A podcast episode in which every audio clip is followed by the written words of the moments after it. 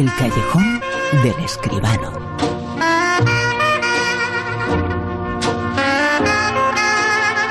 Y se abre la sala y ahí entra, ahí está junto a nosotros, José Manuel Escribano hablándonos de cine. José Manuel, muy buenas, ¿qué tal? Buenas noches, Bruno, ¿qué tal? ¿Cómo andas? José Manuel, estupendamente felices eh, de poder eh, recibirte y de hablar de una película que habla de uno de los más grandes de la música, ¿no? Sin ninguna duda, hay eh, páginas y hay especialistas que consideran que Freddie Mercury ha sido el mejor cantante pop de la historia. Y no seré yo quien les contradiga, desde luego. La película se titula Bohemian Rhapsody. Gran concierto. Yo también escribo canciones. Nuestro cantante se pira. Así que necesitaréis uno. Qué bien te mueves por el escenario. Los metes a todos en el bolsillo. No intuyes lo lejos que puedes llegar. Nadie nos va a escuchar en la radio. Tenemos que buscar algo nuevo. Una vida de cine que llega al cine, José Manuel. Efectivamente, así es. La película Bohemian Rhapsody, que ha dirigido Brian Singer, la producción es de Jim Beach, Graham King y Richard Hewitt, el guion de Anthony McCartney y Peter Morgan, y los protagonistas, este Rami Malek, Lucy Boynton y Brian May. Eh, bueno, pues después de algunos años rodando por los despachos, al fin el proyecto de llevar al cine la vida del grande, de Freddie Mercury, como decía, pues ha visto la luz. El encargado de ponerlo en imágenes ha sido, como decía Brian Singer, conocido como productor eh, y director de Sospechosos Habituales, Superman Returns, Valkyria y unos cuantos X-Men. y la verdad es que no parece un especialista en musicales. Y bueno, es que en efecto esta Bohemian Rhapsody no es un musical, sino una biografía con canciones, muchas canciones, que es algo muy distinto. Bueno, vayan por delante las alabanzas. Rami Malek es seguramente el mejor Freddie Mercury posible, con un parecido más que razonable y absolutamente entregado a su personaje, números vocales incluidos. Y además encabeza un reparto en el que todos están bien. También es de notable alto la puesta en escena, tanto en la recreación de una época bastante agitada, de 1970 a 1985, como en el pulso narrativo que, hombre, claro, un artesano mayor como Singer sabe mantener en alto durante todo el metraje, el largo metraje, dos horas y cuarto de película. Y, como no, los números musicales insertados con agilidad y mostrados algunos desde la íntima peripecia de su discusión y, y su génesis, su creación. Bueno, ahí están para deleite de los fans de Queens, que debe ser, yo creo, casi todo el mundo, sus grandes éxitos rematados con el archipopular We Are the Champions en el multitudinario y fastuoso Live Edge, el macro concierto promovido por Bob Geldof en socorro del hambre en África. Singer se las apaña para intercalar en la película las imágenes reales del acontecimiento. Pero, y aquí está el pero, la figura del protagonista, que no deja de estar en el foco durante toda la narración resulta paradójicamente bastante plana. Eh, su origen, nacido en Zanzíbar, en una familia parsi escapada de Irán, es explicado casi de forma enciclopédica.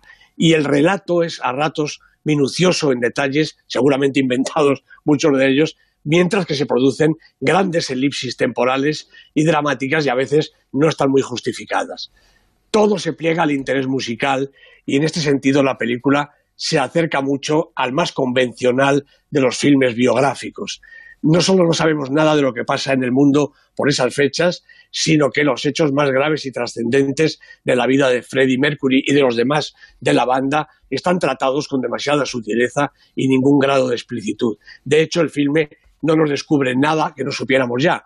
Como es conocido, el artista murió a causa del SIDA a los 45 años, una enfermedad contraída en el curso de su agitada y promiscua práctica sexual. Pero esta parte de la historia está tratada con extremada delicadeza, seguramente con todo el puritanismo que requiere la pacata sociedad norteamericana de hoy.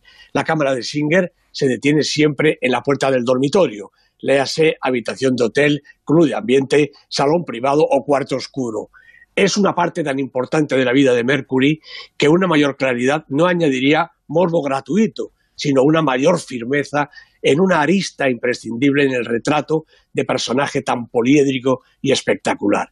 Seguramente se ha perdido una oportunidad de acercarse más íntimamente aún a la figura de Freddie Mercury, un cantante maravilloso y un artista total, extravagante, exagerado, ampuloso, pero irrepetible, glorioso e inmortal.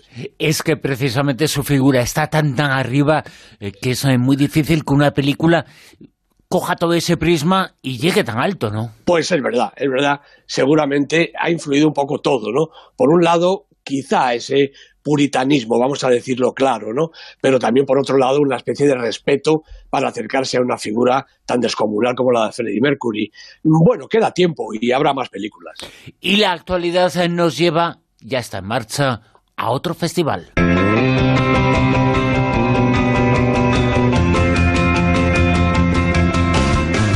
Festival de Cine Europeo de Sevilla, José Manuel.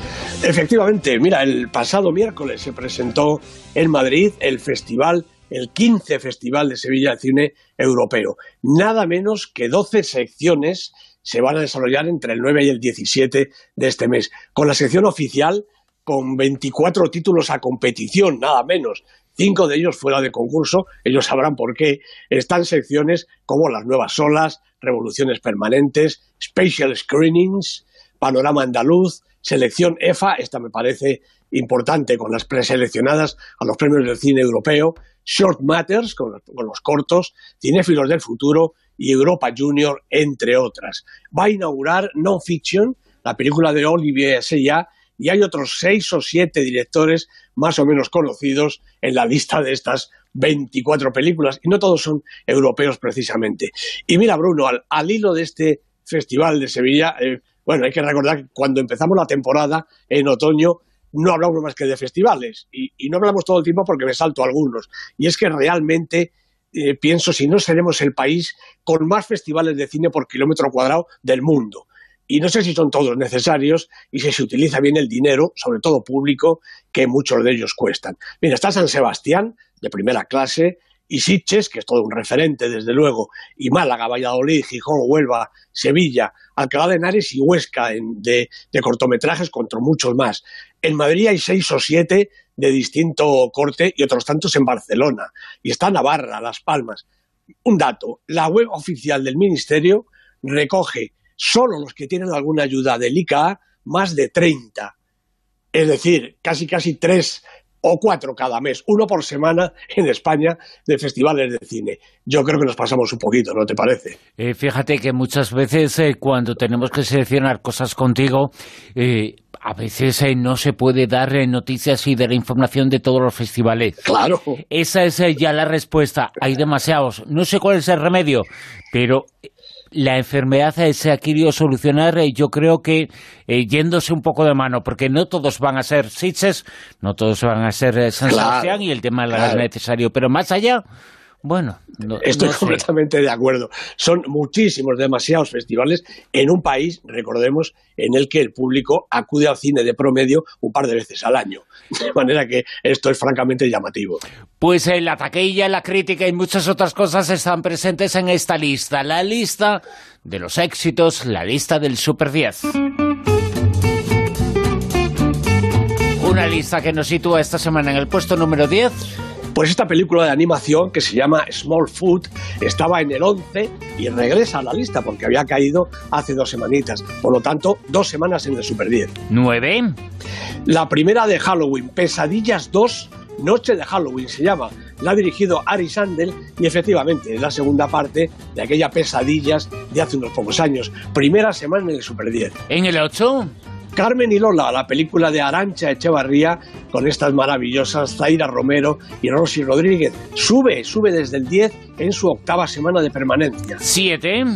Pues es la película de la semana y es la segunda película que tenemos de Halloween, La Noche de Halloween, la enésima versión del clásico de terror, esta dirigida por David Gordon, con Jamie Lee Curtis y Judy Greer en los papeles protagonistas. Primera semana en la lista, película de la semana. Seis. El Reino, otra película española, esta estupenda, de Rodrigo Sorogoyen, con Antonio de la Torre, Mónica López, cinco semanas en la lista y repitiendo puesto sexto. Cinco. Todos lo saben, otra película española de Asgar Faradi con Penélope Cruz, Javier Bardem. Están estupendos los dos. Siete semanas en el Super 10. ¿Cuatro? The Rider, la película de Chloe Zhao, una película independiente americana realmente de obligado, eh, de, obligado eh, cumplimiento, iba a decir, de obligado cumplimiento ir a verla. Seis semanas en la lista, ha subido un puestecito. En el puesto número tres. Burning de Chandon Lee, una película eh, realmente espectacular, realmente interesante. No es lo más fácil de ver de la cartelera, pero es una película interesantísima. Dos semanas en la lista, las dos en este puesto tres. En el puesto número dos. Pues la otra película española que nos queda, y son unas cuantas, Petra, la película de Jaime Rosales, con la extraordinaria Bárbara Leni, con Joan Botey encabezando un reparto fantástico. Dos semanas en la lista, esta película va a ganar Goyas, ya lo digo desde ahora. En el puesto número uno, en lo más alto de la lista. Pues sigue otra película impresionante, Cold War, la Guerra Fría de Paweł Pawlikowski, cuatro semanas en la lista, todas en todo lo alto. Esta película también es de obligado cumplimiento. No se puede dejar de ir a verla. Y es de obligado cumplimiento escuchar aquí en La Rosa de los Vientos eh, todas las semanas a José Manuel Esquivano. Muchas gracias. Un abrazo, Bruno. Hasta luego.